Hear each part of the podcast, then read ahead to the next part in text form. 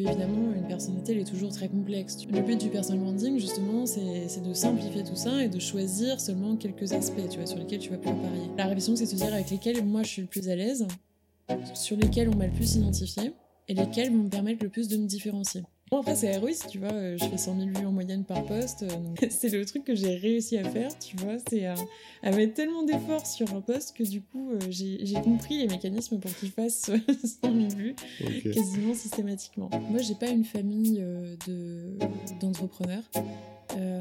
mes amis de plus long terme ne sont pas entrepreneurs non plus. Donc, euh, en fait, moi, personne m'a encouragé à devenir euh, aller là-dedans. Mm. J'étais un peu toute seule sur LinkedIn, euh, tu vois. même dans ma classe, ils se moquaient tous de moi à dire bah, c'est fou celle-là sur LinkedIn, à poster et tout. donc, je me suis vite rendu compte effectivement qu'il allait falloir que je m'entoure d'autres créateurs de contenu qui étaient comme moi. là, j'ai eu la chance, en fait, à ce moment-là, donc assez tôt, de tomber sur Thibault Louis. Il est venu à moi euh, parce qu'en fait, c'est la magie du contenu finalement, c'est que, euh, que bah, tu crées et puis du coup, euh, t'attires des gens, tu vois, t'attires des clients, t'attires des partenaires, t'attires des, des potes, tu vois.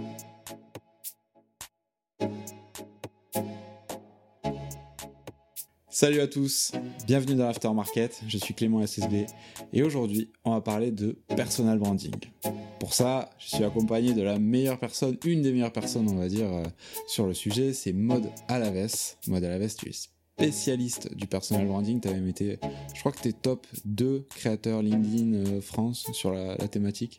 Euh, du classement Favicon? Ouais. Ouais, c'est possible, ouais. Il m'a semblé voir ça, en tout cas. Donc voilà. Tu accompagnes euh, plein de personnes sur le personal branding, créer une, une image forte, mémorable, qu'on aime ou qu'on déteste, mais on n'a pas le choix de choisir un camp. Euh, développer ça, faire vivre cette image sur LinkedIn. Et on va aussi, donc tu vas nous donner toutes les clés pour, euh, pour faire ça. Et tu vas aussi nous parler un peu plus de euh, comment est-ce que tu as construit ton réseau, comment est-ce que tu as construit un petit peu ton lifestyle et ton entourage de médiapreneurs, on pourrait dire ça, quasiment. et voilà. Donc moi j'ai hâte de savoir ce que tu vas nous raconter là-dessus. Mais d'abord, il y a deux choses à vous dire. La première, c'est que vous avez tous les liens qu'on va mentionner, toutes les ressources, tous les outils, euh, toutes les personnes dans le premier lien dans la description. Ça va vers le résumé de l'épisode, enfin sur la page de l'épisode, il y a un résumé écrit et tous les liens. Et la deuxième chose, bah, c'est un grand merci à notre partenaire Factory 5.42. C'est le studio vidéo en plein centre-ville de Toulouse. Et c'est grâce à eux que ce podcast est rendu possible. Voilà, bon bah, sans plus tarder, euh, je propose de trinquer. Ah oui, avec plaisir. Avec le jus de pomme. Avec le jus de pomme, tu n'as pas laissé le suspense. Ah mais j'avoue qu'il a bien meilleur goût comme ça. Hein.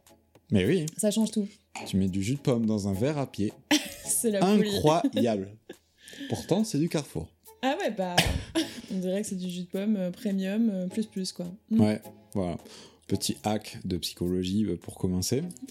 Mais euh, pour suivre, euh, je t'invite, Mode, à te présenter. Pour ceux qui ne te connaîtraient pas déjà, euh, tu as mm. un parcours où tu as fait pas mal de choses avant, je crois. Ok, alors du coup, tu veux la version longue? Pas forcément longue, longue, mais tu peux nous parler un petit peu d'où tu viens et, comment tu en es arrivé à t'intéresser à LinkedIn et à être aussi présente là-dessus. Ok. Alors, ouais, je vais essayer de faire rapidement quand même, mais un peu en détail.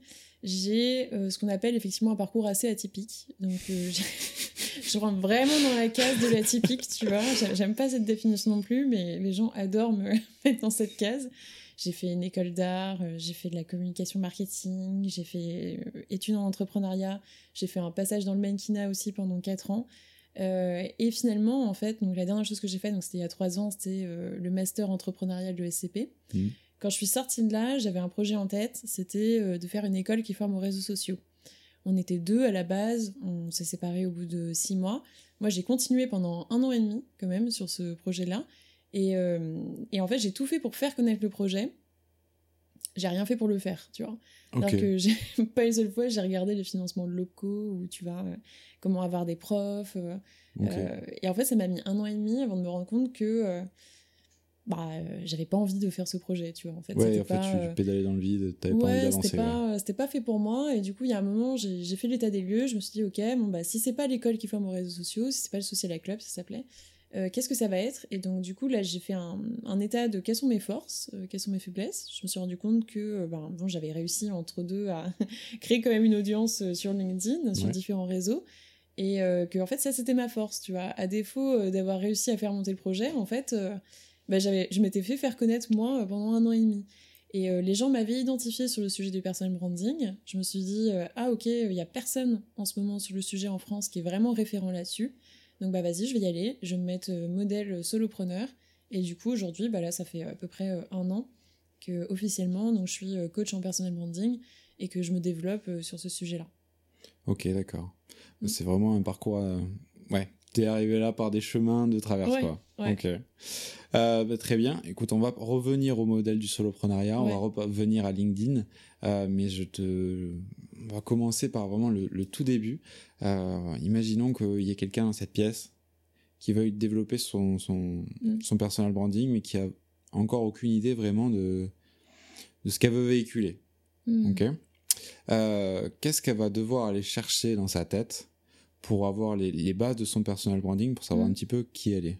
Ouais. Ou justement pas dans sa tête Ouais, c'est bah, une bonne question et tu vois, euh, justement, j'ai bien fait donc d'expliquer comment moi j'ai fait.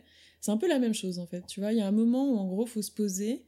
Euh, moi, j'ai fait, euh, j'ai fait vraiment, tu vois, je sais pas, une suite de deux, trois soirées où j'ai posé sur papier, ok, sur quoi je suis forte, sur quoi je suis pas forte.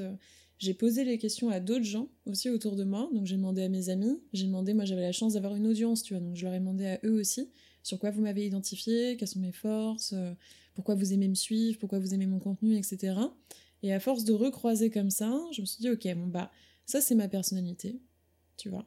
Alors, ce qu'il faut savoir, euh, c'est qu'évidemment, une personnalité, elle est toujours très complexe, tu vois. En fait, tu peux jamais euh, la simplifier. De toute façon, on est tous, euh, tu vois, plus ou moins deep, tu vois. Ouais.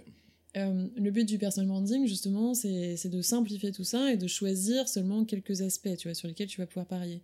Donc, en gros, bah, la révision, c'est de se dire avec lesquels moi je suis le plus à l'aise, sur lesquels on m'a le plus identifié et lesquels vont me permettre le plus de me différencier.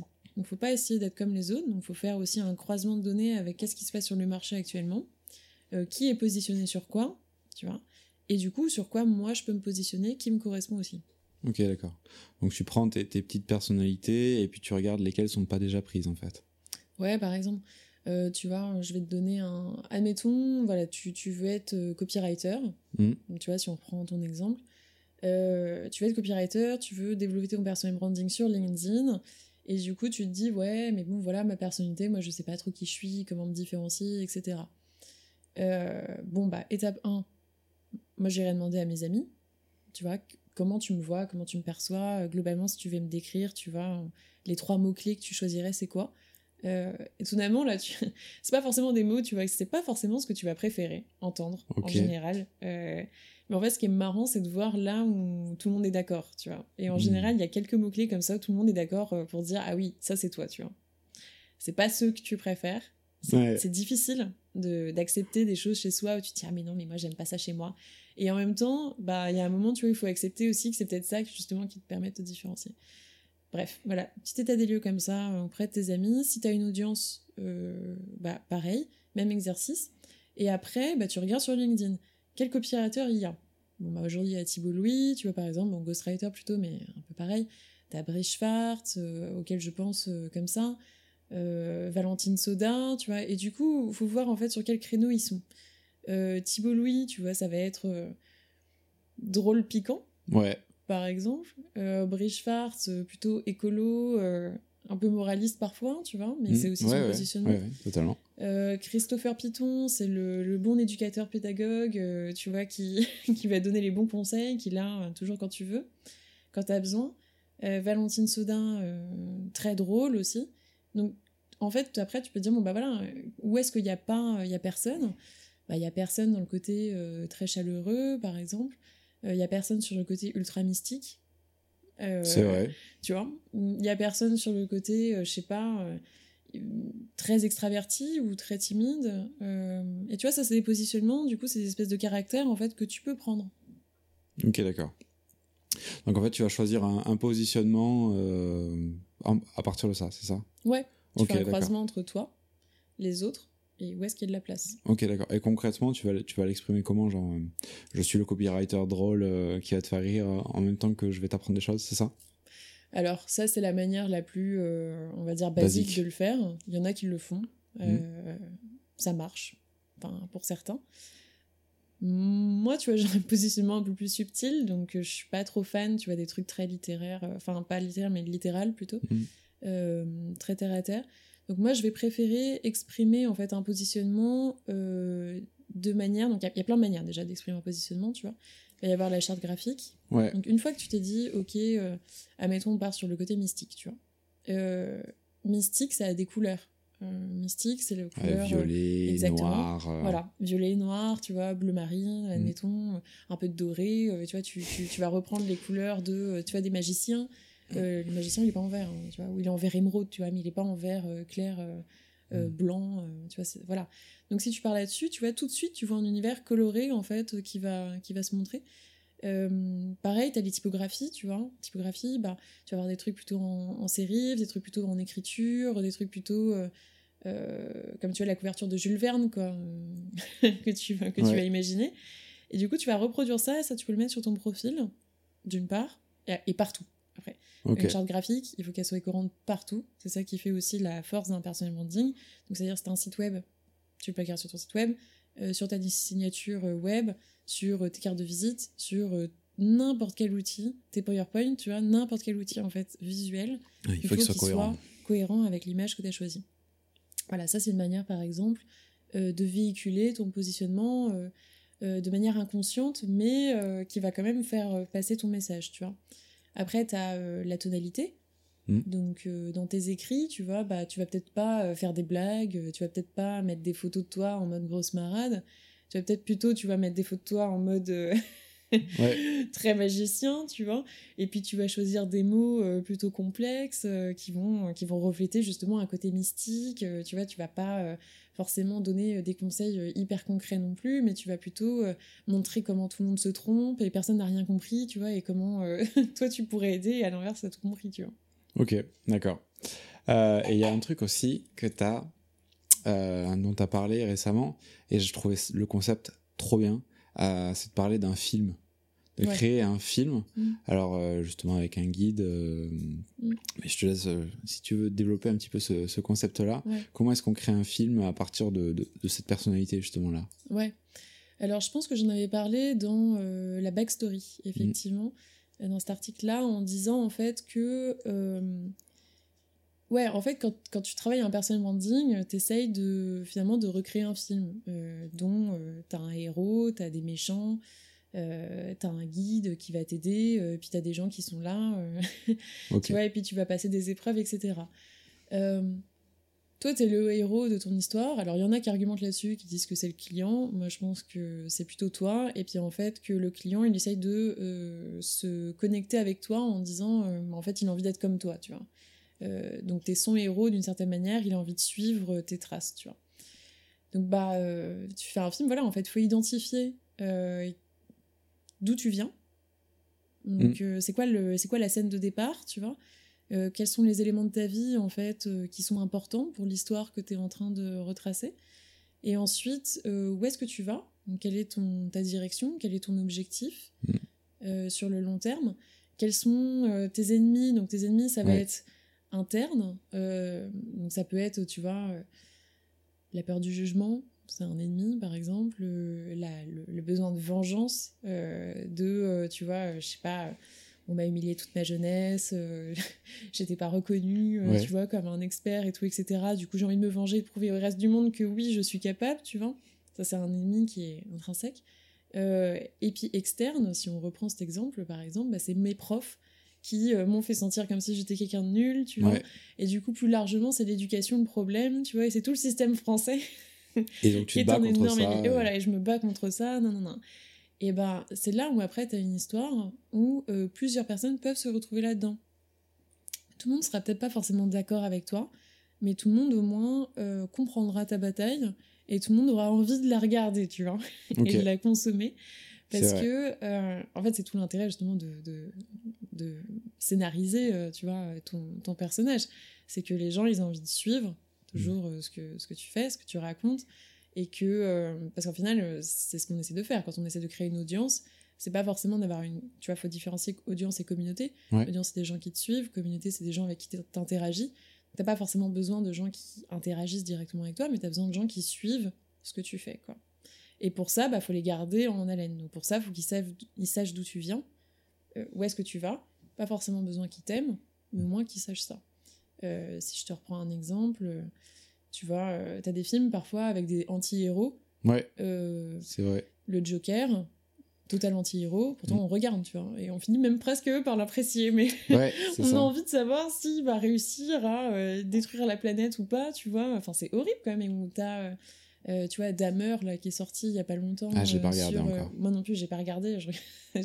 ça me met mal à l'aise de regarder ces trucs-là. Mais tu vois, le, film, il a eu un succès fou. Pourtant, on parle quand même d'un criminel, sociopathe, qui a tué, tu vois, une dizaine, une dizaine de personnes. Enfin, c'est horrible et tout le monde regarde, tu vois. Une fascination pour les psychopathes, ouais. Bah ouais. Mm. pourquoi?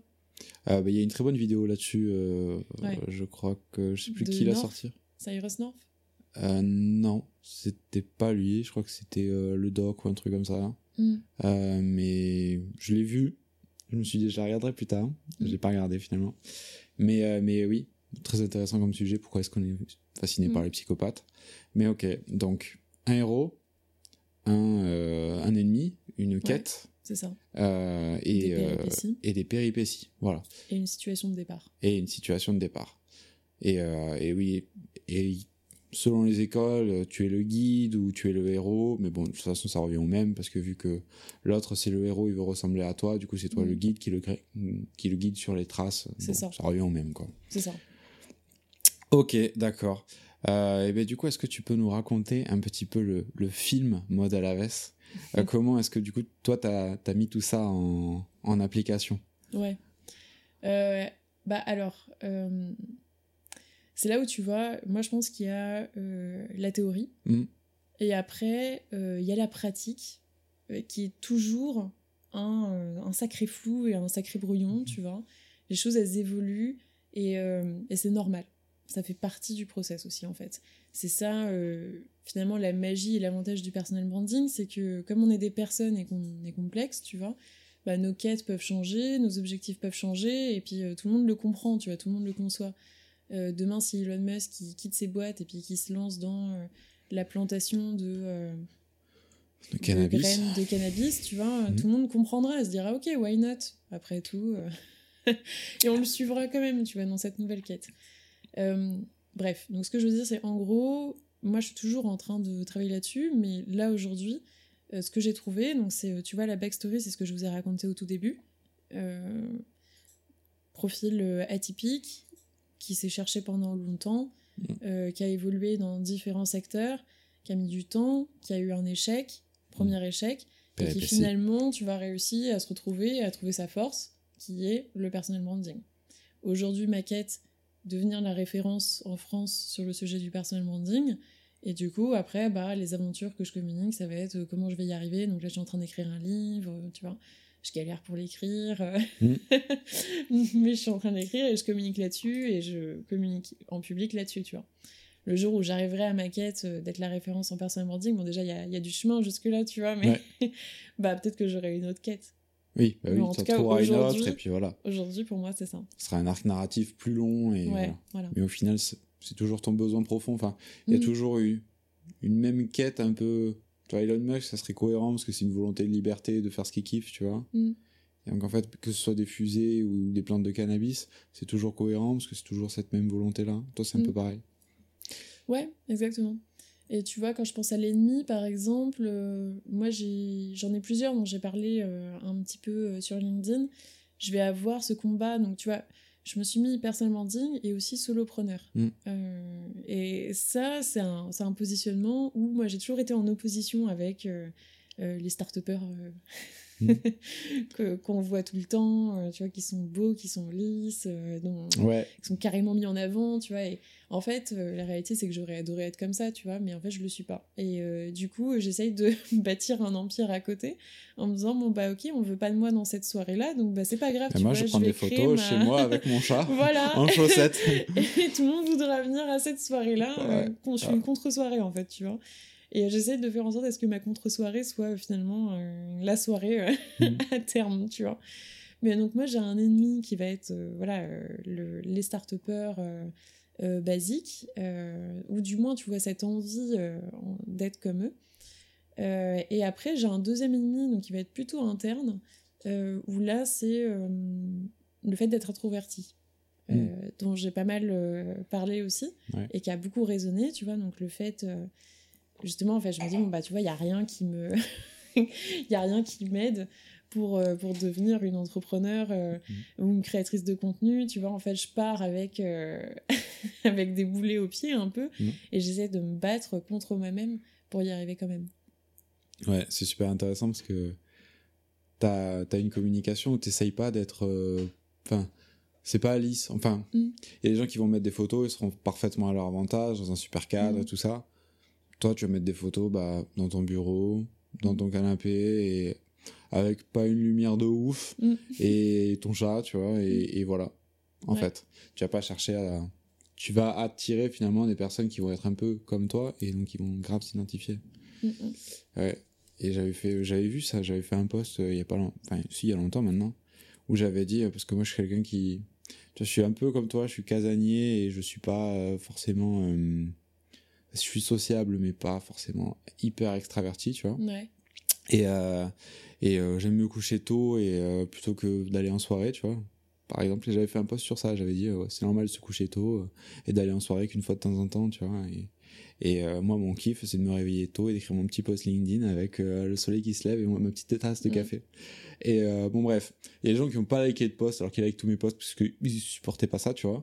Mais par contre, il y a des personnes qui m'ont envoyé un message en mode Ouais, mais moi, carrément, euh, team couche-tôt et tout. Euh, mm. Voilà. Donc, euh, quand tu révèles euh, pas mal de toi, mm. en fait, tu commences à attirer beaucoup plus puissamment que, que si tu restais sur des notions un peu plus. Si tu parlais pas vraiment de toi. Ouais, c'est ça. Et justement, ça nous amène à notre premier point, enfin, à notre prochain point plutôt. Mm. Qu'est-ce que tu penses des. Est-ce que tu penses qu'il faut. Enfin, il y a une phrase qui dit quand on est d'accord avec tout le monde, on n'intéresse personne.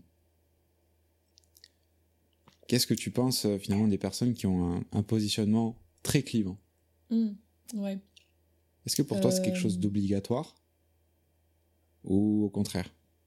Il y a d'autres méthodes. Ouais. Bah euh, alors, je dirais que en fait c'est obligatoire par défaut euh, c'est-à-dire que je pense que c'est impossible de mettre tout le monde d'accord. Oui, euh, forcément. Tu vois, sur n'importe quel sujet, en fait, tu auras toujours un pecno non sur, ah. Terre pour dire non, je ne suis pas d'accord avec ce concept-là, tu vois. Donc, quoi que tu fasses, mais genre sur n'importe quel sujet, tu vois, ça peut être des sujets parfois, genre même moi, je suis surprise, tu vois, de l'ampleur que ça peut prendre, tu te dis, ah, mais waouh, quoi, je pensais vraiment pas atterrir sur un truc euh, fondamental, mais en fait, il y a quand même des gens qui sont pas d'accord avec ça. Donc, en fait, par définition, je pense que c'est impossible, tu vois, hmm. euh, de mettre tout le monde d'accord. Et donc, je pense que, oui, effectivement, c'est obligatoire euh, d'être clivant. sur le long terme et puis at scale, tu vois. C'est-à-dire que si tu commences à avoir une audience où tu fais des posts qui font des centaines de milliers de vues, tu vois, bah, voilà, forcément, tu auras quelqu'un qui sera pas d'accord avec toi. Ça, c'est obligé, tu vois. Donc, tu seras forcément considéré comme clivant. Euh, tu prends n'importe quelle personnalité, d'ailleurs, euh, connue aujourd'hui. Euh, tu as les présidents, même des gens qui s'expriment pas sur des sujets qui vont être complexes. Tu vois, genre Elena Situation, mm. qui parle de lifestyle, parle de beauté, de make-up, tu vois. Bah, il y a plein de gens qui l'aiment pas, qui sont pas d'accord avec elle. Elle s'est pris de la haine dans tous les sens, tu vois. Enfin, alors que bon, elle a violé personne, elle a tué personne elle parle de make-up, tu vois. enfin, pas que make-up, elle parle de lifestyle surtout, mais euh, tu vois, elle n'est pas sur des sujets euh, politiques, quoi. Elle n'est pas en train de devenir présidente, euh, c'est vrai. Donc tu pourrais dire, bon, et les gens se, se déchaînent. Donc voilà, tout ça pour dire qu'en fait, quand tu, quand tu pars, quand tu pousses le concept à fond, tu vois, en fait, de toute façon, c'est impossible. Après, au démarrage, est-ce qu'il y a besoin d'être clivant Tu vois, vraiment, donc d'aller chercher le clivant à tout prix. là, je dirais oui, et en même temps, faut faire attention à ce que ce soit des sujets avec lesquels on est à l'aise, tu vois. Mm. Euh, faut l'assumer derrière. C'est pas évident euh, d'un point de vue personnel, en fait. Surtout, tu vois. C'est-à-dire que si tu vas dans le client parce qu'on t'a dit qu'il fallait le faire, tu vois, euh, le risque, c'est que tu te prennes une énorme shitstorm auquel t'es pas du tout prêt. Mm. et ça, je pense que l'impact que ça peut avoir psychologiquement sur la personne, en fait, il est plus grave que euh, de pas réussir à faire 100 euh, likes, tu vois. Hmm. Donc euh, c'est un truc dont on parle pas beaucoup, je trouve. C'est pour ça que je pose la question. Ouais, tu vois, les gens ils sont plutôt à dire ouais, non, non, faut y aller, faut y aller. Il y a des gens que ça détruit. Moi, systématiquement sur LinkedIn, je vois des gens qui disparaissent, hein, tu vois. L'intérêt, par exemple, c'est marrant, mais Grégoire Gambato, il y a pas longtemps, il a fait une interview dans laquelle il expliquait, tu vois, Grégoire Gambato, c'était le king de LinkedIn pendant très longtemps. Et euh, récemment, bah, il a arrêté de poster. Il a expliqué que bah voilà, lui, il est tombé dans un gouffre euh, d'ego trip, etc. Donc, faut faire attention à ça, tu vois. Je pense qu'il faut réussir à trouver en fait un espèce d'équilibre euh, dans lequel chacun est à l'aise, tu vois. Enfin, toi, tu es à l'aise surtout. donc, ceux qui prennent la parole, tu vois, sont à l'aise parce que c'est un jeu long terme. Oui très long terme, tu vois. On mm. parle, si tu veux te lancer dans la création de contenu, c'est quelque chose qui va durer, ou dans le personal branding, tu vois, c'est quelque chose, euh, t'as pas un milliard de chances, en fait, euh, d'y arriver, c'est toi, c'est ton image que tu mets en jeu, donc c'est risqué, effectivement, si tu te plantes, tout le monde est au courant, mm. tu vois. Euh, tu peux toujours trouver des moyens de te racheter, effectivement. Mais tu vois, c'est pas comme si, en fait, euh, l'impact, il était euh, nul, totalement, on peut dire. Donc je dirais que voilà, faut faire attention quand même, faut se dire que tu es là pour très longtemps et il faut s'exprimer sur des sujets sur lesquels tu es à l'aise, quoi. Ok. Après, ça arrive de faire des erreurs, bien sûr, tu vois. Donc au final, si t'es clivant naturellement, c'est par conviction. Ok, go tu, tu le supporteras, parce que c'est tes convictions. Voilà. Mais si de base, euh, pas plus que ça, ça sert à rien de le faire pour le faire, quoi. C'est ça je pense qu'effectivement, là-dessus, il y a d'autres positionnements que tu peux avoir. Genre, par exemple, Christopher Piton, tu vois. Euh, il est pas du tout euh, clivant. Euh, après, il est, encore une fois, il est clivant, il y a des gens qui l'aiment pas, tu vois. Mais dans, son, dans les textes qu'il partage, tu vois, lui, il a la position de l'expert, de celui qui, qui, est très objectif, qui te donne tous les points de vue, etc. il va pas chercher à, à donner des opinions qui sont hyper mm. clivantes. Et ça marche euh, c'est juste un petit peu plus long à démarrer, tu vois. Euh, c'est moins évident, on va dire, tu fais moins de buzz, moins de viralité, euh, mais c'est possible aussi. Ok. Mm. Je découvre un peu après coup, Grégoire Gambato, je suivais pas à l'époque, donc je, découvre en fait maintenant tout ça. ouais, ouais, ouais, c'est vrai. Et, mais du coup, je, je connaissais pas les, ses positions à l'époque. j'ai lu plus ou moins sur l'éducation, mais, mm. mais tu as, des exemples comme ça de personnes qui sont, qui sont vraiment allées trop loin? Sur LinkedIn? Sur le, clivage, quoi. Qui sont allés trop loin, euh, je sais pas. Euh, non, j'ai pas spécialement. Bah, le, celui auquel je pense, alors sur LinkedIn, euh, pas spécialement, mais tu vois, Oussama Hamar, par exemple, c'est celui qu'on va appeler un peu la personne le plus, dans les plus clivantes. J'avais pas pensé. Est-ce qu'il allait trop loin? Bah.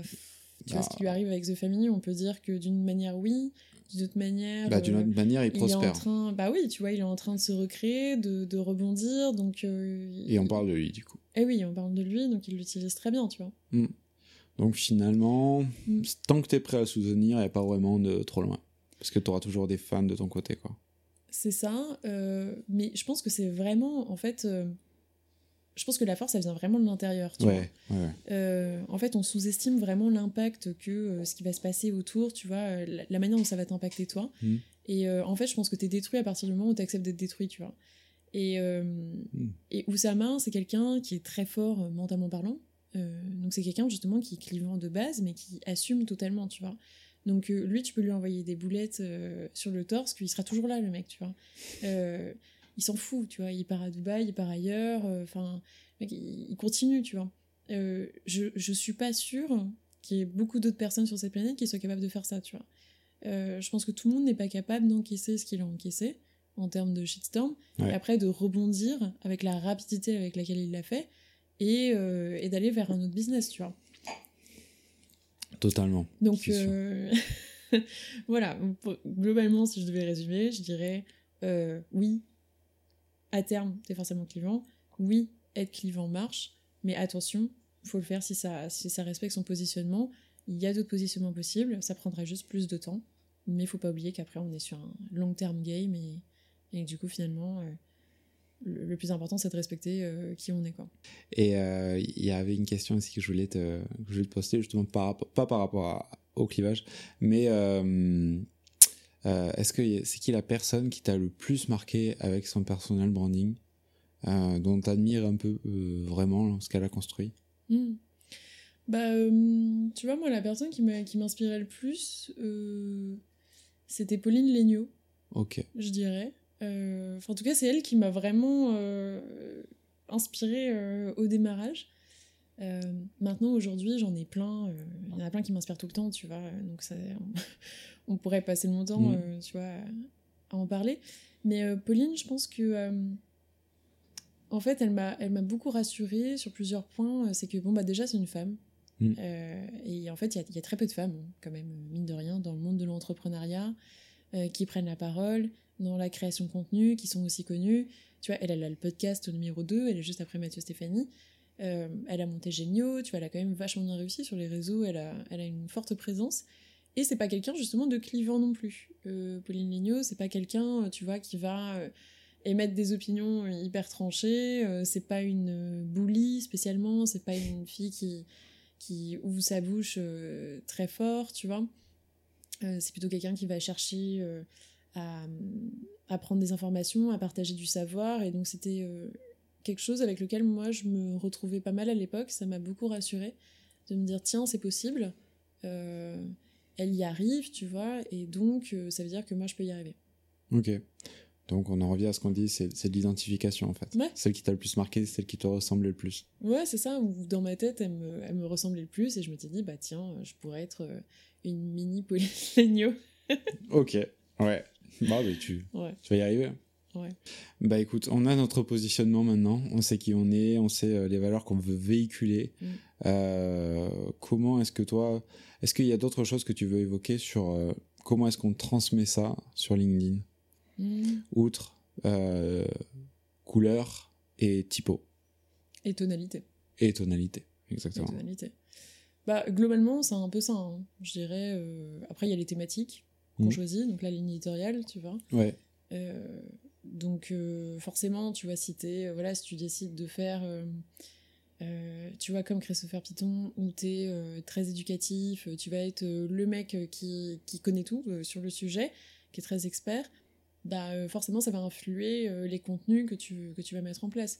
Donc lui, il doit avoir une ligne éditoriale euh, qui va être LinkedIn purement, et après sous toutes les coutures, tu vois. Ouais. là où d'autres, genre Thibault Louis, tu vois, qui finalement, en fait, quand ils pensent, ils font un peu la même chose, tu vois. Moi aussi, je fais un peu la même chose qu'eux. mais on a des positionnements radicalement différents. Thibault Louis, il va parler de soloprenariat, il va parler de business, il va parler de plein de choses, de lifestyle, etc. Euh, et, moi aussi, je vais parler plus de lifestyle, d'introversion, de, de mes vacances, euh, de plein d'autres sujets. Et puis de temps en temps, je vais parler de LinkedIn, de personal branding aussi, tu vois. Euh, bref, donc tout ça pour dire que effectivement, tu vois, c'est le contenu, après, c'est la ligne éditoriale sur laquelle tu peux jouer. Ok, d'accord. Donc c'est dans les, les, sujets finalement que tu vas mm. choisir d'évoquer ou pas. Et ça, ça va dépendre de tes. ouais. La manière de. La manière dont tu les abordes. Ouais. Est-ce que tu es plutôt euh, dans l'éducation? Est-ce que tu es plutôt dans le divertissement? Est-ce que tu es mm. plutôt dans l'inspiration? Ou euh, le dernier euh, que j'ai oublié, mais l'information Ouais. Ok. Très bien. bah écoute, avant de, de, de, passer sur ta, ta routine finalement pour, pour écrire tes posts, mm. il y avait une question que j'avais envie de te poser parce que je vois de plus en plus de créateurs de contenu poster énormément. Mm. Euh, justement, d'où euh, le fait qu'il soit important de, s'inspirer euh, de personnes qui passent beaucoup pour avoir de, bonnes routines. Est-ce qu'en 2023, ce sera encore suffisant de poster seulement deux fois par semaine pour être visible de ses prospects? Ouais. la question de la qualité vs la quantité. un truc qui moi me turlupine beaucoup parce que du coup moi je suis de je suis dans les mauvais élèves qui publient seulement deux fois par semaine et encore parfois je saute tu vois hier par exemple j'ai loupé mon créneau euh, donc je vais peut-être publier qu'une seule fois cette semaine, sauf si j'arrive à sortir un autre truc.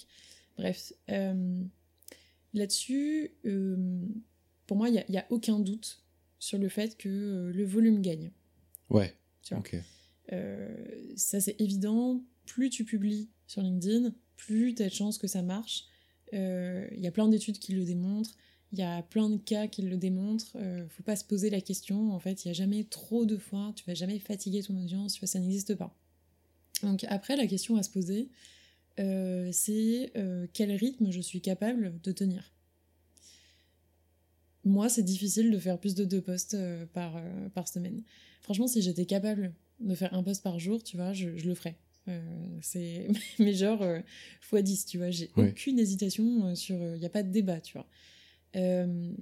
maintenant, j'en suis pas capable parce que euh, moi je mets beaucoup plus de temps, donc on va rentrer là-dedans après j'imagine, mais je mets beaucoup plus de temps pour écrire, euh, ça me prend... Euh, tu vois, quand t'es introverti, justement, je sais pas comment font les autres introvertis, mais j'ai découvert en faisant un post après qu'il y en avait d'autres aussi qui galéraient comme moi, tu vois, donc c'est une autre manière de faire.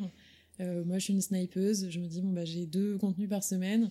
J'essaie de mm. faire en sorte qu'il fasse qu'un reach maximum, tu vois. Et puis, j'arrive à rattraper, en fait, ceux qui postent tous les jours comme ça. Euh, c'est plus dangereux, mais, euh, mais ça marche aussi, tu vois, c'est une stratégie. Euh, la deuxième chose, du coup, après, c'est de se dire, moi je calcule en fonction du CPM, donc contenu par, par mois en fonction de la plateforme. Donc sur LinkedIn, effectivement, aujourd'hui, en 2022, je pense que le CPM moyen, il est de 1,5 posts. C'est-à-dire que si tu prends toutes les personnes qui publient sur LinkedIn, ils font en moyenne un à deux posts par semaine. Donc moi, en étant à deux posts par semaine aujourd'hui, euh, je suis pas sous la moyenne, tu vois. En 2023, peut-être que effectivement, tout le monde va commencer à poster, et donc là, il va falloir que moi je poste un petit peu plus si je veux rester sur le rythme. Ou alors, l'avantage que j'ai, mine de rien, c'est que bah, du coup, moi j'ai déjà passé le cap, tu vois, de la percée. En fait. Euh, peut-être que je vais m'en sortir en continuant à poster deux posts par semaine, tu vois. Ça. Euh, par contre, c'est clair que pour les autres qui débarquent, euh, non, il faut qu'il soit à trois postes, euh, tu vois, faudra qu'il soit au CPM en fait, minimum. Ça c'est évident. Et plus tu augmentes le rythme, voilà, plus tu as de chance d'y arriver. Mais donc aujourd'hui, si tu veux te lancer, je pense qu'il faut faire au minimum deux postes par semaine. En 2023, peut-être qu'il faudra en faire un peu plus, effectivement. Et après, voilà, il hein, faut aller au, plus possible. Celui qui m'impressionne sur ça, c'est Baptiste Piocel. Ouais. Je sais pas si tu vois. Des fois, j'ai l'impression qu'il fait 5 posts par jour, quoi. Ouais, c'est possible, ouais. Je, à chaque fois que j'ouvre LinkedIn, je tombe sur un nouveau post et je vois qu'il date de quelques minutes. Ouais. Incroyable. Donc, euh, bon. Mais écoute, je t'en prie, parle-nous de ta routine d'écriture. Comment est-ce que tu fais justement en tant qu'introverti euh, Ça te prend à peu près combien de temps d'écrire un post? Ça me prend entre une heure et trois heures. Ok. Pour écrire un post. Ok. Donc, comment tu t'organises un petit peu? euh, C'est genre le truc. Et les gens, à chaque fois, ils hallucinent. Moi aussi, j'hallucine. Hein, la première de temps que je passe là-dessus. Mais moi, après, c'est héroïste, tu vois. Euh, je fais 100 000 vues en moyenne par poste. Euh, donc, tu te dis, bon, bah voilà. Ça marche, hein. Je reste 3 heures, mais bon. Soit t'en fais 10 à 10 000, soit t'en fais 1 à 100 000, quoi. c'est ça, tu vois. Ouais. Exactement. Euh, moi, c'est la, c'est la, c'est le truc que j'ai réussi à faire, tu vois, c'est à, mettre tellement d'efforts sur un poste que du coup, euh, j'ai, compris les mécanismes pour qu'il fasse 100 000 vues quasiment systématiquement. Euh, donc comment je fais? Bah, en gros, moi, j'avais tout de suite défini des créneaux auxquels il fallait que je poste. Donc moi, j'avais décidé que c'était le mardi et le jeudi. C'est comme ça, c'est comme ça depuis deux ans. c'est important d'avoir une routine, que tu bouges pas justement et d'être intransigeant avec soi-même pour rester régulier. Euh, pourquoi les mardis et les jeudis? Franchement, ça pourrait être n'importe quel jour. C'est là où il y a le plus de monde sur LinkedIn, peut-être. Euh, euh, pas trop en début de semaine, même que les gens du temps. Ouais, même pas. En plus, tu sais, je poste à 18h, c'est un créneau où, genre, au début, il y avait personne. Hmm. Là, de maintenant, depuis que je... les gens voient que ça marche quand même, quand je poste là, ils se disent, oh, bon, d'accord, on va, on va peut-être commencer à cette heure-là aussi. Euh, avant, euh, l'année dernière, c'était plutôt euh, tout le monde était là les mercredis à 9h sur le ponton, tu sais. Tous les créateurs, ils étaient là à 9h. et puis moi, j'étais un peu la seule à poster à 18h les jeudis, tu mmh. vois. mais bon, ça marchait quand même. Donc voilà, j'ai fait mes créneaux et après ce que je fais, c'est que bah, je me, en fait, j'ai une heure et demie, euh, deux heures, donc les mardis et les jeudis, euh, l'après-midi, de dédier. Donc en gros, c'est impossible de prendre un call avec moi euh, à ces créneaux-là, tu vois, où j'écris. Donc c'est-à-dire que tous les mardis, en fait, je me pointe vraiment devant mon écran et je me dis, ok, je fais quoi? Ok. Page blanche, quoi. Alors, non, parce que, euh, en fait, j'ai quand même un, truc, donc j'ai un système euh, de notes centralisé sur Notion, sur lequel je vais avoir ce que j'appelle, moi, mon petit incubateur, en fait, d'idées. Donc, dès que j'ai une idée, je vais euh, sur Notion, donc je vais sur, sur mon portable, tu vois, sur n'importe quoi, et je note mon idée. Et du coup, quand j'arrive les mardis, j'ai quand même, en fait un, hub de 70-80 postes. Euh, et là, je me dis, ok, bon, bah, lequel me fait envie? Hmm. Soit il y en a un là-dedans qui me fait envie. Donc, souvent, en fait, je passe une heure à relire un peu les trucs, à noter d'autres idées en plus, à compléter certains, puis après à me dire, non, finalement, celui-là, je l'aime pas, tu vois, ça me saoule. Et, euh, et puis finalement, bah, parfois, j'écris un truc totalement nouveau. Et en fait, euh, le processus d'écriture, quand j'ai choisi ce que j'allais dire et que je suis super au clair, là, ça prend 20-30 minutes, tu vois. Mais, euh, enfin, 30 minutes peut-être, mais en fait, je passe beaucoup de temps à douter, euh, à me dire qu'est-ce que je vais faire, euh, qu'est-ce que j'écris, à me poser la question, tu vois, dans tous les sens, etc. Et c'est ça qui, qui, me prend plus de temps, tu vois. Ok, je vois. Je dirais. Et après, parfois, il y a des postes, oui, je bloque dessus, tu vois, et je me dis, bon, je suis pas très au clair. Ouais, souvent, je les remets dans mon incubateur, tu vois.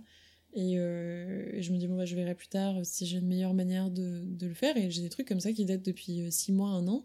Et parfois, je les reprends. Et 6 euh, mois plus tard, tu vois, j'ai trouvé comment, comment le faire, quoi. Mm. Ok, je vois. Trop intéressant. pareil, mais, mais je, prends pas autant de temps à, à chercher comment je, quel poste je vais prendre. Mais oui, en effet, des fois, tu, tu relis des vieux trucs, tu te dis, non, pas écrire ça. Ouais. Bah ça, c'est le principe de, de l'incertitude, hein, de jamais être convaincu de ce que tu fais. Euh, en fait, c'était le pire juge de, de toi-même, quoi, tu vois. Et moi, je suis hyper exigeante, en fait. Et du coup, euh, quand... Tu vois, je mets pas trop de limites dans mon incubateur. Je note vraiment plein d'idées comme ça, euh, mmh. genre qui me passent par la tête. Et, et par contre, après, Maud, quand elle doit poster, tu vois, là, c'est l'intransigeance de non, ça c'est une idée de merde, ça c'est nul, ça, ça, pas, ça, ça va pas marcher, tu vois. Et, et bon, au final, je me trompe pas, puisque je sais pas, je prends des idées qui, qui fonctionnent. Mais du coup, c'est quoi les mécanismes qui permettent que tes postes fonctionnent aussi bien? Ouais. Euh, c'est très, euh, très complexe, euh, mais je dirais en fait que la, la, science que j'ai, ce que je sais faire, c'est que j'arrive à trouver déjà des sujets qui sont peu exploités sur LinkedIn, tu vois souvent je vais être là dans les premières à, aborder des sujets. Tu vois, par exemple, l'introversion, je n'en ai pas beaucoup vu euh, parler. Euh, j'étais une des premières aussi à dire euh, que je bossais depuis mon salon et puis à dégommer un peu les entrepreneurs de Station F, tu vois. J'étais une des premières à mettre des photos aussi, à faire des posts un peu très storytelling comme ça.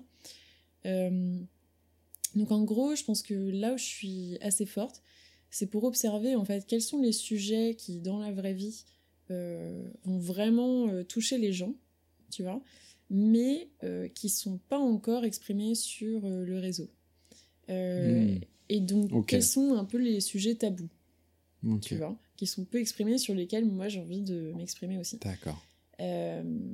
du coup, déjà, il y a ça, il y a cette réflexion, tu vois, où je vais me dire, ok, qu'est-ce qui existe, qu'est-ce qui est nouveau, qu'est-ce que j'ai jamais entendu, tu vois, par exemple, le post sur les vacances personne n'avait jamais. Euh, ouais.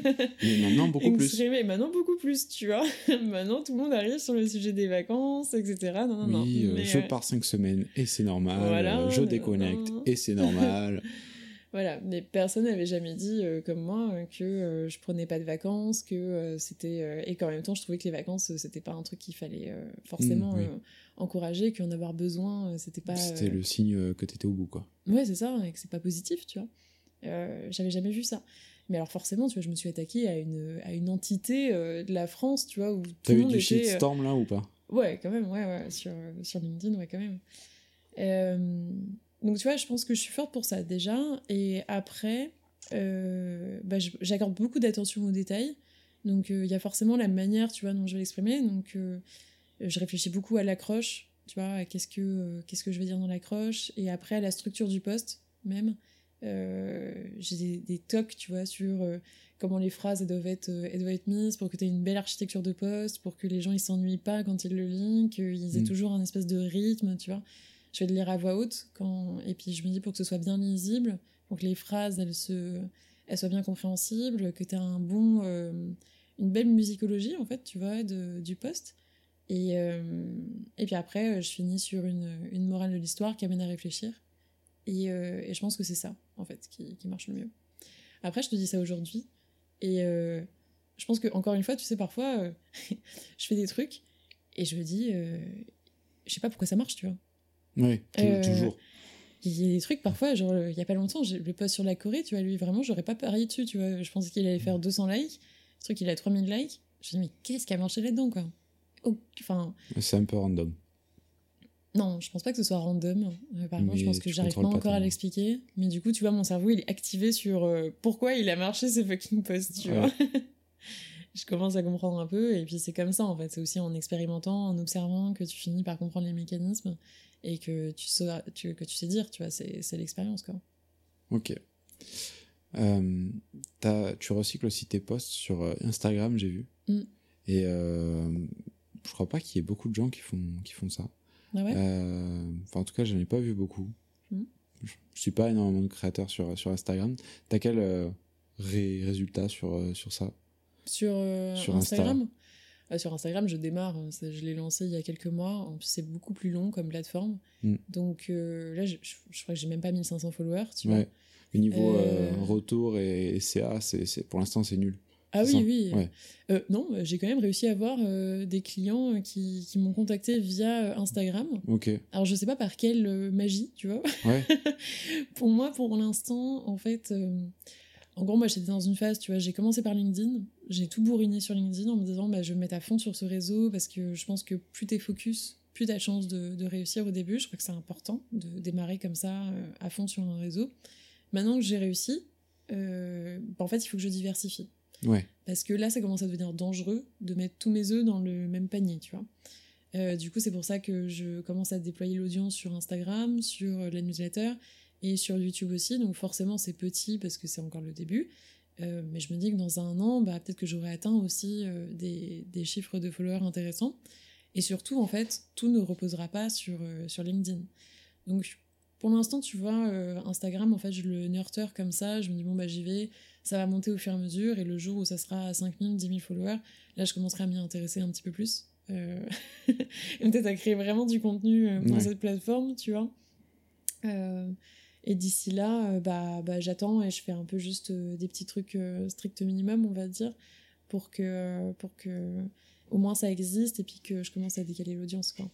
Ok, d'accord. Bon, je te propose qu'on passe à, à, l'autre sujet, euh, à l'autre sujet de, de, cette interview. Du coup, euh, tu avais parlé euh, dans une newsletter, du coup, pour y revenir, du fait que tu avais commencé sans être dans aucun cercle entrepreneurial et que, en fait, tu avais construit ces relations-là, ce cercle, via, via, en fait, un peu de démarchage finalement et, et des cafés. Est-ce que tu peux nous raconter un peu ce, ce processus-là? Ouais. Euh, alors effectivement, euh, en fait, quand j'ai commencé, donc moi j'ai pas une famille euh, de d'entrepreneurs. mes amis de plus long terme sont pas entrepreneurs non plus. Donc en fait, moi personne m'a encouragé à devenir aller là-dedans. Mm. j'ai fait le master entrepreneuriat en partie pour ça aussi, en me disant bon bah voilà, mais j'ai besoin de d'être au contact avec des gens qui l'ont fait aussi parce que sinon là je je sais pas même par où commencer quoi. Donc j'avais quand même euh, quelques potes euh, à la sortie de ce master qui étaient elles aussi en train de se lancer dans l'entrepreneuriat. Maintenant, elles, elles étaient en train de monter des boîtes, justement des belles startups, tu vois. Mm. C'était des belles CEO euh, comme on voulait bien. et moi, je, je, moi, j'étais pas dans ce, dans ce délire-là. Donc, j'étais un peu toute seule sur LinkedIn, tu vois. Même dans ma classe, ils se moquaient tous de moi à dire, bah, qu'est-ce qu'elle fout celle-là sur LinkedIn, à poster et tout. Euh, donc je me suis vite rendu compte effectivement qu'il allait falloir que je m'entoure d'autres euh, créateurs de contenu qui étaient comme moi. Euh, là j'ai eu la chance en fait à ce moment-là, donc assez tôt, de tomber sur Thibault Louis, qui, donc qui est aujourd'hui très, très, très fort sur, sur LinkedIn. Et à l'époque, en fait, il a fait le même master que moi, mais un an avant. Donc on se connaissait pas spécialement, on s'était déjà croisé croisés de vue parce que tu sais, ils font des soirées, des trucs comme ça, donc tu, tu te vois, je savais qui c'était mais euh, je lui avais jamais vraiment parlé. Et puis en fait, lui, il m'a appelé parce qu'il commençait à s'intéresser à LinkedIn. Il a vu que moi, je commençais à poster là-dessus. Du coup, on a fait un premier appel, puis un deuxième appel. Et puis après, on a fini par s'écrire tous les jours. Et puis aujourd'hui, on est super potes. On fait plein de trucs ensemble. On a fait le manuel LinkedIn ensemble. On a fait. Euh, euh, là, je participe à son bootcamp. tu vois, il n'y a pas un jour qui passe quasiment sans qu'on s'écrive, tu vois. on se soutient mutuellement de ouf. Et j'ai grandi beaucoup grâce à lui parce qu'en fait c'est un peu comme si j'avais euh, un associé, j'ai la même chose aussi avec euh, Caroline Jurado du coup et Nina Ramen, tu vois. En fait, c'est comme si j'avais trois associés euh, qui, réfléchissent avec moi sur ma boîte sans avoir, tu vois, les inconvénients d'avoir un associé. C'est-à-dire que, bah, en fait, on, quand même, il y a un moment où on partage pas, tu vois, le business et je prends les décisions que je veux et j'ai pas à avoir leur, leur, leur avis. Ouais, ça. voilà. Donc, comment j'ai fait? Donc, Thibaut, il est venu à moi. Euh, parce qu'en fait, c'est la magie du contenu finalement, c'est que, euh, c'est que bah, tu crées et puis du coup, euh, t'attires des gens, tu vois, t'attires des clients, t'attires des partenaires, t'attires des, des potes, tu vois. Donc Thibaut, je l'ai attiré. Caroline Jurado, c'est pareil. c'est elle qui est venue à moi suite à un post. Et donc j'ai fait, j'ai fait la rencontre avec elle comme ça. Et Nina, en fait, moi je l'avais identifiée. J'ai attendu parce qu'à l'époque, elle était bien plus élevée que moi, je me rappelle hmm. en termes de followers. Donc je me suis dit, je peux pas la contacter maintenant. On est trop, je suis trop à la masse par rapport à elle, tu vois. Euh, et en fait, euh, j'ai eu, je suis rentrée en contact avec Caroline Mignot, qui elle connaissait Nina. Et du coup, tu vois, j'ai fini par, euh, par me faire présenter comme ça, et puis atterrir à faire un verre, etc. Et, et puis là, on a accroché, et puis au final, on est venu bah, super copines, tu vois. On se voit toutes les semaines. Ok, donc tu as utilisé finalement le réseau que tu avais déjà un peu pour euh, atteindre des personnes qui étaient un peu plus loin. C'est ça. Donc en fait, euh, je pense que, enfin, si tu veux te lancer dans la création de contenu, tu vois, je pense que c'est pas tout à fait la même chose, genre quand tu vas aller dans l'entrepreneuriat, etc., ou, presque en fait, si, parce que tu vois, dans l'entrepreneuriat, c'est pareil. Comment tu fais pour identifier les autres? Bah, Tu vois bien les boîtes qui se montent, les levées de fonds qui sont faites. Euh, en général, les gens, ils, ils savent, tu vois, ils se connaissent, quoi. Euh, là sur LinkedIn, on se connaît tous, tu vois, on, sait très bien euh, qui est qui. Euh, tu, vois les mecs poster en fait, mm. donc c'est le meilleur truc justement. Tu postes et t'es visible, tu vois. Et après, tu vois bien les autres qui sont visibles. Donc pour l'identification, c'est hyper simple. et après, pour contacter les autres, bah là pour moi, c'est l'importance de, tu vois, faut être à peu près au même stade de développement, quoi. Ok. Et c'est comme ça que tu te fais vraiment des, des alliés après sur le long terme.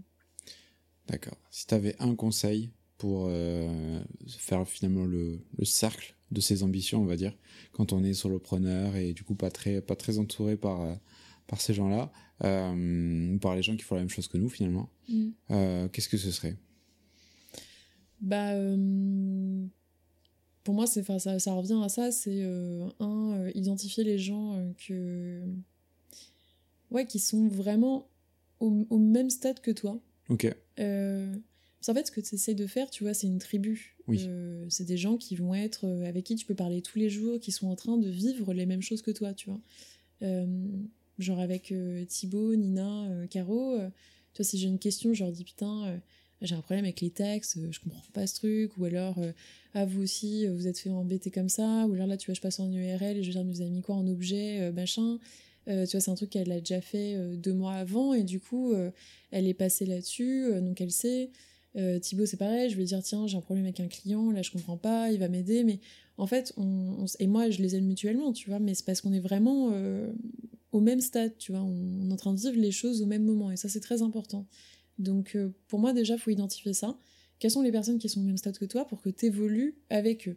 Et quels sont ceux qui sont dans la même direction que toi? Donc bah en fait, ça va paraître débile, hein, tu vois, mais il faut regarder ce qu'ils font. Ouais. de A à Z, il faut se renseigner, tu vois où est-ce qu'il en est, etc. À peu près, c'est quoi son business model, où est-ce qu'il en est au niveau de CA, où est-ce qu'il en est au niveau de visibilité, ça fait combien de temps qu'il fait ça, tu vois? Et est-ce que du coup, moi, je suis au même stade? Si tu es au même stade, tu envoies un petit message, hello, coucou, euh, j'ai vu ce que tu fais, c'est très cool, moi je fais ça, est-ce qu'on peut discuter? Et en général, euh, la personne, elle répond, tu vois. Parce qu'en fait, si elle est au même niveau, euh, elle a besoin de toi aussi, tu vois. probablement qu'elle aussi, elle est toute seule. Mm. qu'elle a besoin de potes. qu'elle en peut plus, tu vois. Et du coup, euh, oui, elle sera contente, tu vois. Moi, j'étais contente de recevoir le message de Thibaut. J'étais contente de rencontrer Caroline Jurado. J'avais besoin d'elle et elle, elle avait besoin de moi, tu vois. Euh, donc forcément, en fait, euh, c'est comme ça qu'on a réussi à se rencontrer. Mais il faut identifier les gens qui n'ont pas, des... pas encore leur réseau, pas encore leur tribu, et qui ont besoin de toi.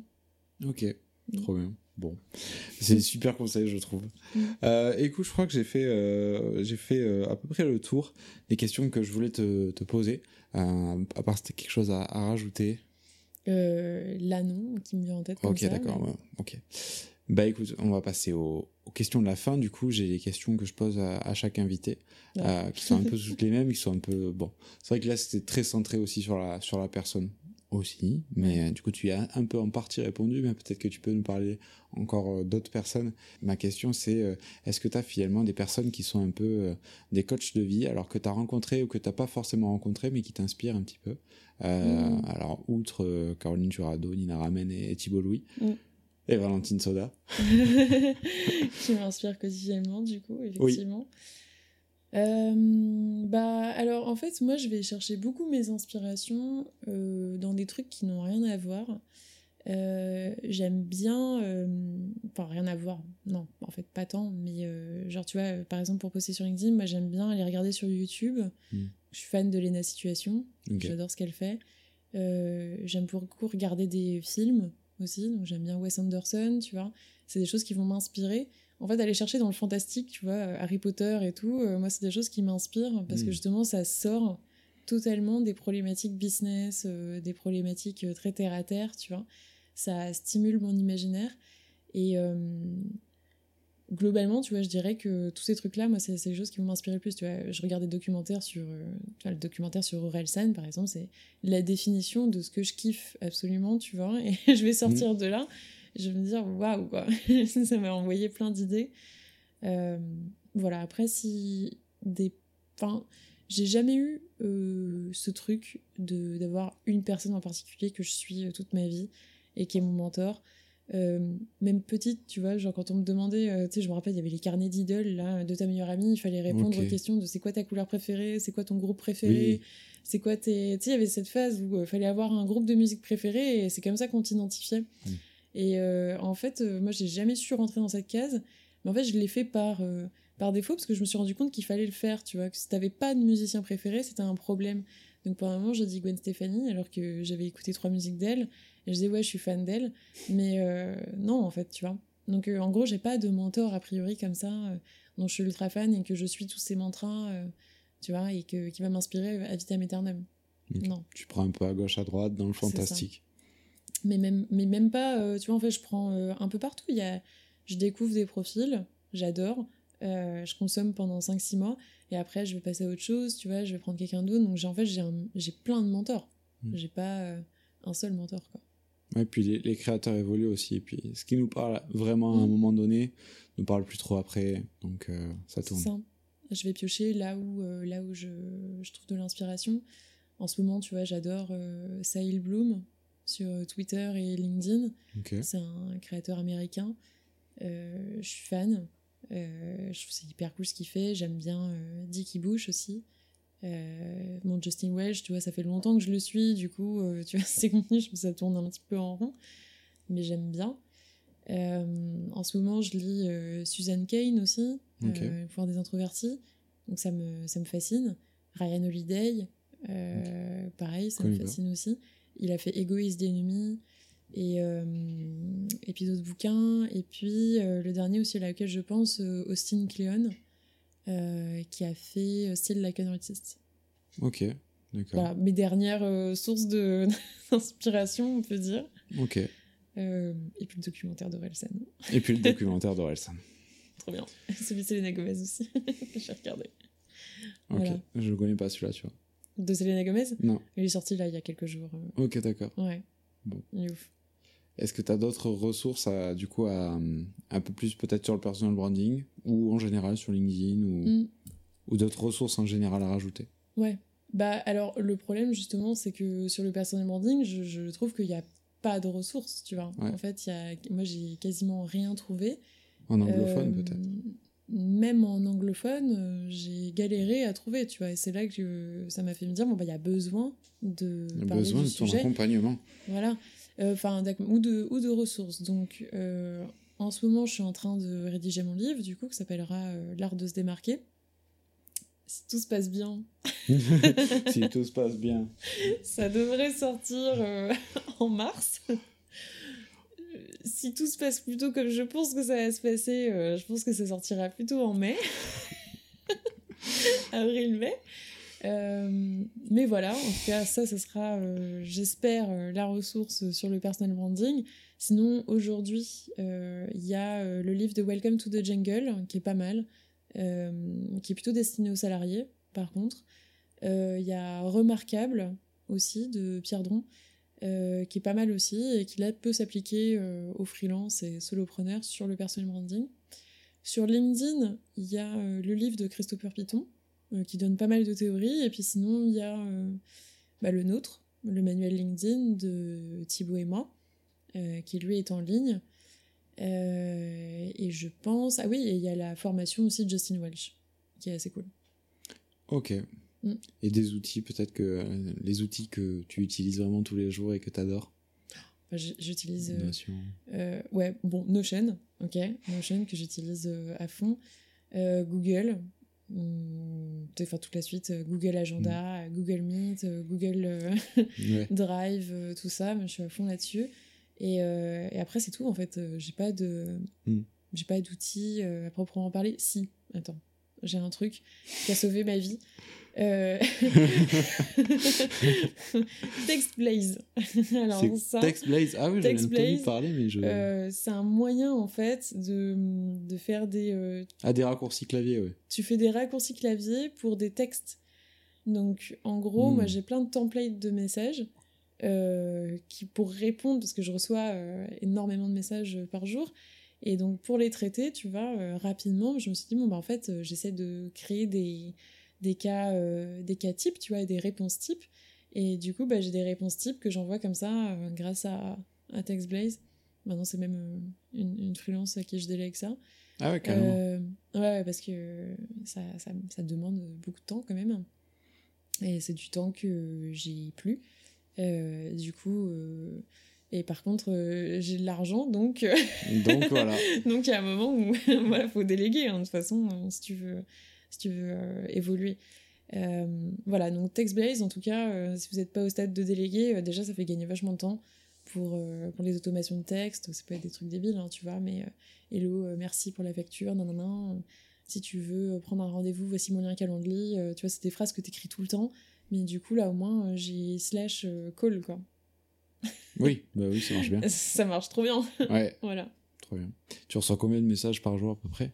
Tu sais ou pas? Ouais, euh, j'ai essayé de calculer. En fait, alors, il y a bon, euh, il y a les messages de gens que je connais, tu vois, déjà, ça, ça, ça, fait beaucoup de messages, les emails de mes clients, etc. Donc, en fait, euh, ça fait déjà pas mal. je dirais qu'en fait, de nouveaux messages, donc de nouvelles personnes qui me contactent par jour, il y en a à peu près 20. Ok. 10-20. Donc, dit comme ça, ça peut paraître. ouais, mais il y a des actions à faire à chaque fois. Quoi. Petit. Euh, mais en fait, tu te dis, quand t'étales, ça fait 140 personnes par semaine qui me mm. contactent, tu vois, qui veulent des trucs euh, dans tous les sens. Et par mois, ça fait à peu près 500 et quelques, tu vois, euh, qui veulent soit des partenariats, soit être clients, soit prendre un café avec moi, me rencontrer, faire un podcast, faire des interviews, que je partage leurs posts, que je leur donne des conseils, que je leur mon avis, nanani, nanana, tu vois. Et en fait, euh, ben, quand tu étales tout ça sur, sur un mois, tu dis, euh, tu vois, si je devais passer euh, une heure avec 500 personnes, tu vois, ça ferait 540 heures. Mm. Et en fait, je peux pas, quoi. Ouais, c'est sûr. Donc, mon job maintenant, c'est de dire non à 95% des, des demandes que je reçois. Bon, et eh ben, je suis très flatté du coup d'avoir d'avoir fait partie des 5% à qui tu as répondu sur LinkedIn favorablement. Ouais. bon, euh, très bien. Est-ce que tu as une personne euh, que tu souhaites recommander, une ou plusieurs personnes que tu aimerais voir sur ce podcast? Ouais, bah, je vais dire mes potes. Hein. Je vais dire euh, Thibault Louis, Nina Ramen, Caroline Jurado. Ok, bon bah très bien, c'était mm. clair, simple, efficace. tu savais déjà à l'avance. Euh, très bien. Bon bah écoute Maude, est-ce que tu as quelque chose à rajouter? Sinon on va on va on va chiner pour la fin. Non, je vais finir sur un euh, poum poum pidou. Bah très bien. Voilà. Voilà, poum pidou. C'est tout pour cet épisode avec Maud Alaves. J'espère que euh, tu as apprécié le visionner autant que moi j'ai apprécié euh, passer ce moment avec euh, toi Maud. Mm. N'oubliez pas, vous avez tous les liens, toutes les ressources, tous les outils dans le premier lien de la description. Et encore un grand merci à Factory 5.42 pour rendre ce podcast possible. À la semaine prochaine, c'était Clément SSB.